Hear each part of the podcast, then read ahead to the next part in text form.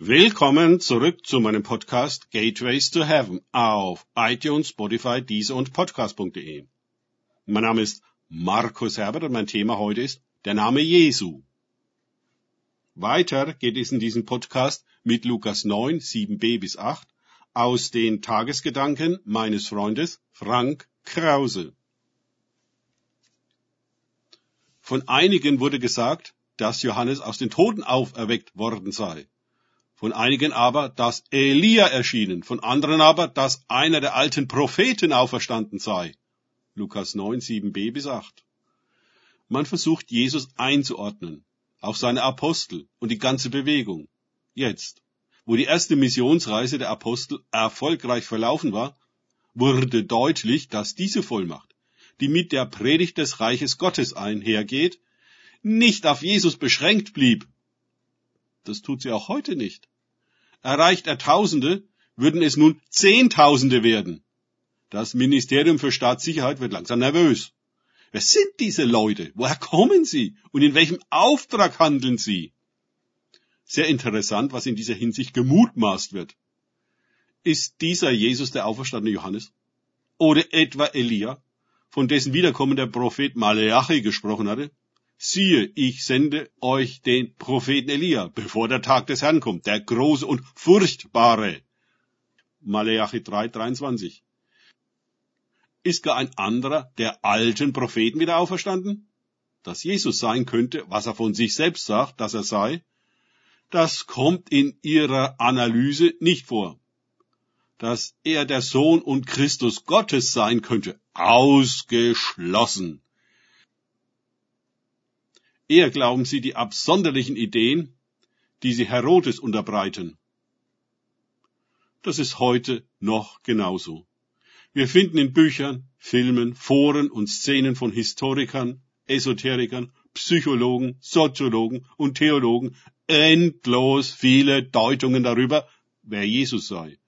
Vom Scharlatan bis zum aufgestiegenen Meister, vom Außerirdischen bis zu einer künstlichen Intelligenz finden wir alles aber auch in all die vielen christlichen Denominationen, es sollen Tausende sein, finden wir verwirrend viele Vorstellungen von Jesus. Aber wer ist er nun wirklich? Zuerst einmal, der, der selber sagt, dass er sei. Und Jesus wusste erstaunlich gut darüber Bescheid, wer er ist. Er hatte kein Problem damit, über sich selbst zu sprechen.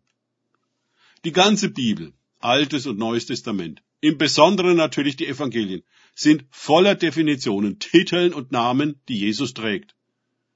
Halten wir nur einmal einige der berühmten Ich bin Worte Jesu aus dem Johannesevangelium uns vor Augen. Johannes 6, 35. Ich bin das Brot des Lebens. Johannes 8, 12. Ich bin das Licht der Welt. Johannes 10, 7, 9 ich bin die Tür. Johannes 10, 11, 14. Ich bin der gute Hirte. Johannes 11, 25. Ich bin die Auferstehung und das Leben. Johannes 14, 6. Ich bin der Weg und die Wahrheit und das Leben. Johannes 15, 1. Ich bin der wahre Weinstock. Was bedeutet es, so etwas zu sein? Wie ist es möglich, solche Dimensionen in sich zu vereinen? Jesus sprengt unsere Vorstellungen und Definitionen von ihm. Er ist im wahrsten Sinne des Wortes unfassbar. Natürlich projizieren wir alle unsere Vorstellungen und Meinungen auf ihn. Aber nur der Heilige Geist kann uns die Wirklichkeit Christi, die unseren Verstand übersteigt, offenbaren. Unser ganzes Leben lang gehen wir von einer Offenbarung zur nächsten, einer Erleuchtung zur anderen und einer Herrlichkeit zur weiteren, bis alle mit dem Namen Jesu verbunden sind. Der Horizont bleibt immer offen. Mit Jesus wird man nicht fertig. Nun müssen Institutionen, Organisationen, Ideologien jedoch eine klare, einfache und falsche Erklärung darüber anbieten, wer Jesus ist.